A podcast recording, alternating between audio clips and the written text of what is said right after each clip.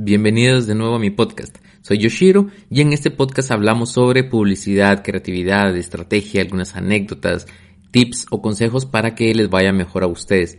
Y el episodio de hoy se titula No sabía que podía hasta que pude. Lo que vamos a hacer es hablar sobre la duda que uno tiene cuando inicia en el medio, que es la más grande posiblemente que tenemos todos, que es el no saber si uno va a poder lograr las cosas uno está iniciando y tiene esas dudas, ve gente que va alcanzando metas, ve gente que ya está en el medio y uno empieza de verdad a pensar o a dudar de sí mismo. Entonces, lo que voy a hacer es contarles un poco de anécdotas de lo que me ha pasado y de cómo es que me fui dando cuenta que de verdad sí podía. Hay que tener algo súper claro. No hay nada que lo prepare a uno para cada situación. Es la misma vida la que lo va preparando. Cada cosa que uno va pasando sin querer te va puliendo. Entonces, cada vez que pase algo, traten de aprender. Dicen que la vida es tan buena maestra que cuando uno no aprende la lección, se la repite. Lo primero que sucede es que cuando uno está en la universidad, ve que hay otros grupos o ve otros compañeros que tienen mejores trabajos que uno, en cuanto a tareas, en cuanto a eh, desenvolvimiento, son más creativos. A ver, en la universidad no perdía mis cursos, los ganaba, eh, tenía un buen promedio, pero no era de estos que, presentaban esos trabajos increíbles, pues. Entonces yo ahí empecé a dudar, empecé a ver el, la futura competencia que iba a tener y había gente que era muy buena, que se veía muy talentosa, que le echaba muchísimas ganas a sus tareas, que sobresalía siempre en las tareas y lo que hace uno es dudar si uno tiene ese nivel como para triunfar en la publicidad, pues o por lo menos para poder hacer un buen trabajo en la publicidad. Y ahí empieza la presión. Pero quítense eso de la mente, de verdad. Por ejemplo, yo a todos estos que vi haciendo mejores trabajos que yo, con mejores ideas en la universidad, nunca me los topé en agencia. Nunca se metieron al medio. Eh, muy pocos se, se, metieron del lado del cliente, hay uno que otro, pero la verdad que la mayoría no, no sobresalió en esto. Entonces, ese miedo que yo tenía y esa inseguridad, de verdad la preocupación no estaba fundamentada. Entonces, no se preocupen. Hagan lo mejor que ustedes puedan. No les digo que no hagan buenos trabajos, al contrario, aprovechen los trabajos de la universidad para hacer carpeta. Ojo, pero no se preocupen tanto, cada quien tiene su propio camino, cada quien tiene su propio ritmo, vayan tranquilos, eh, hagan su mejor esfuerzo, échenle ganas, sean optimistas, pero no se preocupen tanto por esto, ¿sí? Y luego cuando ya conseguí mi trabajo en agencia, me di cuenta que era capaz de entrar en el medio, porque uno tiene siempre esa duda. ¿Será que voy a entrar a agencia? ¿Voy a lograr meterme en el medio? Uno piensa que el medio es muy cerrado, que solamente con conecte se entra. Y no, ojo, yo entré sin conectes, o sea, yo entré tocando la puerta así, literal, de verdad, yendo a visitar todas las agencias que habían en la guía telefónica. Pero me di cuenta que podía entrar y entré a una agencia. Aprendí a hacer creatividad en agencia de publicidad. Yo no era que tuviera ese conocimiento o esa habilidad desarrollada. Yo aprendí en agencia, Álvaro Gámez fue el que me enseñó a escribir, él era, él era mi director creativo y era de, vení, te voy a enseñar a escribir titulares, te voy a enseñar a escribir radio, te voy a enseñar lo que es el quiebre creativo. Y me acuerdo que nos sentábamos en su escritorio y a sacar titulares o a sacar ideas, a hacer brainstorming. Y ahí me fui dando cuenta que podía desarrollar esa habilidad. Ojo, no era que tuviera el, el don divino de la creatividad, pues es algo que me la sudé de verdad para aprender. Y entonces me di cuenta que ya podía hacer creatividad. Durante mi carrera, ya hasta hoy, se me tiene como que alguien que hace buenos radios pero ustedes saben cómo fue que empecé yo a hacer radio, cómo me di cuenta que podía. Eh, fue porque una vez me acuerdo que me aprobaron un radio de prensa libre, que era un cliente que yo manejaba. Y Álvaro me dijo, venite, vamos a ir a producir. Nos fuimos al estudio, a REC, en zona 14, que era una casa grande. Entramos, eh, me presentó, estaba Luis Alvarado, que es el ingeniero y dueño de REC. Estaba Eduardo Verbena, que era locutor de prensa libre lo saludamos, yo me senté en un sillón azul, me acuerdo, estuvimos hablando, hablando paja, empezaron a grabar, Álvaro dirigió todo, tardáramos como dos horas, me acuerdo, en, terminar todo, y cuando salimos, Álvaro me dice, mira, ¿te gustó? Y yo, sí. Me dijo, ah, qué bueno, porque mañana venís vos solo. Mucha, y ese fue todo mi curso de producción en radio. Obviamente la siguiente vez que llegué, que fue al día siguiente, la cagué, pues, o sea, cometí mil errores y todo. Pero al final lo solucioné. Pero eh, ese era el tipo de, de enseñanza que Álvaro daba. Entonces, yo no sabía hacer radio y me tiraron al agua. Casi que todas las cosas que me han pasado es porque me tiran o me tiro al agua. No hay otra forma de hacerlas, mucha. Hay que meterle muchísimas ganas. Si usted se ha sentado, por ejemplo, ahorita en su computadora oyendo esto y está haciendo algún trabajo en la agencia, pregúntese si está haciendo lo mejor posible, si eso es lo que quiere hacer, qué puede hacer para mejorar, quiere el puesto de director creativo, va, prepárese, eh, motívese, créame, van a poder hacerlo, pero necesitan preparación, necesitan reforzar cosas, necesitan esforzarse mucho más. Si alguien está trabajando, por ejemplo, y dice, bueno, me pagan para hacer cosas de 8 a 5 de la tarde y hago eso, con todo respeto, yo creo que está equivocado. Tiene que trabajar tanto como quiere el siguiente puesto. ¿Qué habilidades son las que necesitan pulir y métanle a eso, ¿sí? Por ejemplo, yo ahí me di cuenta que podía hacer radio, entonces ya empecé a meterle radio, ya me gustó, ya iba a producir solo, ya hacía más cosas y al final hice cosas muy buenas justamente con Luis Alvarado y con Verbena y los demás locutores que fui sumando eh, a ese mi círculo de confianza.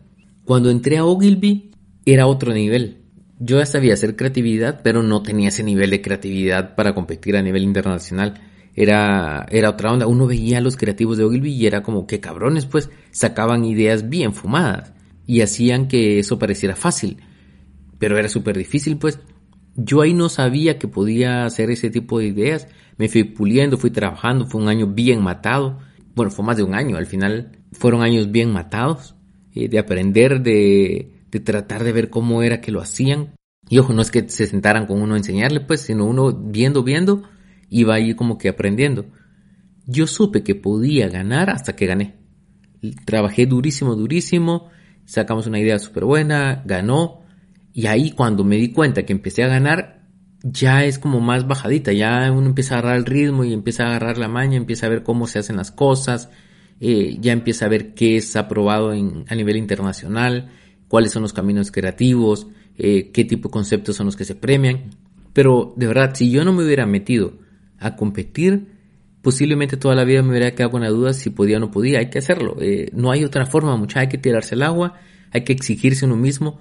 Pegarle a los premios requiere desvelo, requiere muchísimo esfuerzo, eh, trabajar más de lo que te están pagando, estar más tiempo en la agencia, venir de madrugada a la casa. Ojo, eso es para los que les interese, pero todo en esa vida va a requerir esfuerzo. Pero me pasó lo mismo, yo no sabía que podía ganar hasta que gané. Y ahí empezó todo. Luego me fui a Panamá, eh, tampoco sabía que podía vivir en el extranjero hasta que estaba aterrizando en el otro país ya con maletas, pues. Y me tocó buscar apartamento y adaptarme a una nueva cultura, empezar a ver insights de nuevo, ver cuáles eran los insights de los panameños, eh, darme cuenta que estaba solo en otro país y que o la hacía o la hacía, o sea, no hay otra forma. Esto es, ya estás aquí zampado y hacete grande, pues. Y, y me tocó entonces. La ventaja es que me topé con gente súper buena, muy talentosa, muy profesional. El país es grandioso, la gente es súper buena, entonces eh, fue muy fácil adaptarse. Pero lo que quiero que sepan es eso, es se pueden hacer las cosas, pero eh, hay que hacerlas. No hay nada que los vaya a preparar para lo que va a pasar, más que la vida misma. No es que exista un manual, no es que exista un libro, no hay nada, de verdad. O sea, nada te puede preparar para la cantidad de situaciones que vas a vivir. ¿Qué lo que hay que hacer es a cada situación, cada cosa que están pasando, hagan una pausa y analicen el por qué les está pasando, qué los llevó hasta allí, qué hay que mejorar, qué hay que cambiar, dónde la cagó uno y tomar nota para no volver a cagarla, pues. Pero cuando uno aprende la situación, aprende a superarla. Hay veces que uno dice, ah, es que esto ya me había pasado, pues. Sí, pero es que lo pasaste, no lo superaste.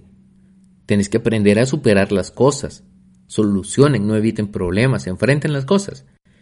Si están pensando, por ejemplo, que están trabajando en algo que no les gusta o están trabajando en algo que no tiene que ver con su carrera, muévanse mucha. Eh, hay una frase que dice, no eres un árbol. Si no te gusta dónde estás, muévete. Y no pasa nada. Calculen los riesgos, eso sí, empiecen a tocar puertas. Si no estás a gusto en tu trabajo, muévete. No hay nada más feo, mucha, que, que pasar la vida haciendo algo que a uno no le gusta. Facundo Cabral decía, la vida es tan corta que sufrir es una pérdida de tiempo. Entonces muévanse. Hagan que las cosas pasen. A usted no le gusta su trabajo, cámbiese. Empiece a tocar puertas. No le gusta el puesto donde está, quiere el puesto más arriba. Ok, analice cuál es el puesto más arriba. Vea qué características tiene que tener para ese puesto y empiece a pulirlas. Necesita leer más, lea. Si no le gusta leer, jodido, tiene que leer aprenda. Yo cuando me metí a publicidad, eh, yo feliz porque no había mate, no había estadística, no había financiera, no había nada de eso. Entonces yo, uh, feliz de la vida. Pero, pero me di cuenta que cuando empecé a reunirme con clientes, a ese tipo cuando estudió en la universidad, a ese sí le gustaba mate, financiera, mercado, y ese se fue a meter a económicas, se fue a meter a eh, mercadeo. Entonces, ahí me di cuenta que yo tenía que saber más de eso. Veíamos reuniones solamente de puntos de equilibrio, de pronósticos de venta, retorno de inversión, eran puros números, mucha. Entonces, ¿qué me tocó? Es volver a estudiarse lo oscuro. Empezar a agarrar otra vez marketing y estudiar financiera, cosas que yo no había visto en la universidad porque no eran de mi carrera. Pero me tocó pulir, ¿por qué? Porque necesitaba estar a la altura de los clientes. Ojo, no iba a estar nunca al nivel de ellos con una maestría o licenciatura en marketing, pues, pero sí el poder entender lo que estábamos viendo, analizar y poder asesorar, porque es mucho el rol de uno. Entonces, prepárese, la educación nunca termina. Terminará la universidad, está bien, nos lleva hasta donde nos lleva. Eh, luego si quiere maestrías, lo que sea, pero van a tener que prepararse independientemente. Si necesita, por ejemplo, aprender a diseñar, hay un montón de tutoriales en YouTube. Eso me lleva también a esto. A ver, está bien que vean eh, televisión, que vean redes, YouTube, lo que sea, Consejo, mejoren el contenido de lo que están viendo. O sea, dejen de estar viendo eh, la Rosa Guadalupe y pónganse a ver cosas más interesantes, pues pónganse a ver cuestiones del history. Hay series en Netflix que enseñan un montón. Hay películas grandiosas, por ejemplo, Hambre de Poder, que es la historia de McDonald's. Mucha, eso es un curso de estrategia en dos horas.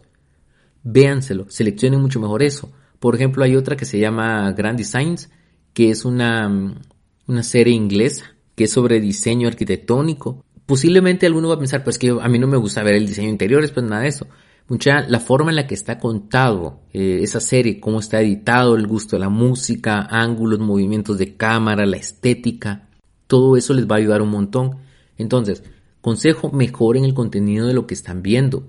Por ejemplo, en el History Channel hubieron unas documentales súper buenas sobre eh, Coca-Cola, sobre Pepsi, sobre los grandes de los alimentos, se hablaba de Hershey, eh, había un montón de cosas, véanlas, esos son cursos de estrategia, de verdad. O hay series, eh, Downton Abbey, por ejemplo, igual lo pueden apreciar mucho por estética, por movimientos, por ritmo de edición, ambientación, dirección de arte. Entonces, consejo, vayan puliendo ese tipo de cosas y que los van a llevar justamente a lo que quieren lograr. No se comparen con nadie más. Ese es un gran error uno empieza a compararse con gente de la edad de uno o de más jóvenes que han logrado más cosas o que nos parece que han logrado más cosas, pero muchas veces no sabemos cuánto les ha costado llegar hasta ahí. Y también aprendamos eso, son caminos diferentes, son situaciones diferentes. Consejos, sumen gente, péguensele a la gente que está haciendo bien las cosas, siempre. Creen un círculo de confianza. ¿Qué es eso? Es un grupito de gente con el que pueden contar, de la cual pueden aprender eh, con la cual uno se reúne a hablar cosas más interesantes que solamente el echarse las chelas. Ojo, no digo que no se echen las chelas, pues.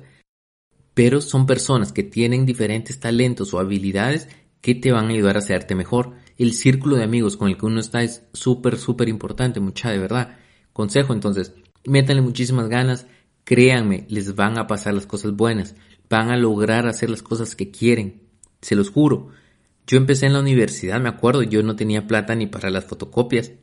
Antes nos dejaban fotocopias de 20, 30 quetzales, pues era un montón de plata. Y eso era en cada curso. Entonces, yo lo que hacía era sacar los libros prestados de la biblioteca central, no los podía subrayar, pues, pero ahí me ahorraba plata. Y luego lo que hacía era renovar y renovar. Ahora ustedes no lo tienen que hacer, entonces, está bien. Por ejemplo, yo pasé a comerme un chuco una vez en la San Carlos a estar una vez eh, cenando en Francia, en Niza, después de Cannes, después de haberme ganado un oro en Cannes. Y me acuerdo estar esa tarde ahí, eh, tomándome una cerveza, eh, comiendo bien, con un oro en Cannes en la maleta. Y acordándome justamente cuando me comía los chucos en la San Carlos, que todavía me los como. Primero es ahora que, que pase todo esto. Analicé y me cuenta que las cosas pasan, mucha. No son coincidencia, no es lotería, eso no pasa por suerte. Hay mucho trabajo, hay mucha dedicación, hay mucho desvelo, hay mucho sacrificio, pero créanme, las cosas pasan. De verdad, se los juro. Métanle ganas, sean optimistas, no se centren en las cosas negativas, céntrense en todo lo bueno que van a hacer, échenle ganas, amen lo que hacen, de verdad, eh, ayuden a otros, cada vez que puedan ayuden a otros, olvídense de la olla de cangrejos guatemalteca, olvídense de eso. Si pueden ayudar a alguien más, échenle la mano, de verdad. Eh, no esperen recibir nada a cambio, háganlo solamente porque es lo correcto.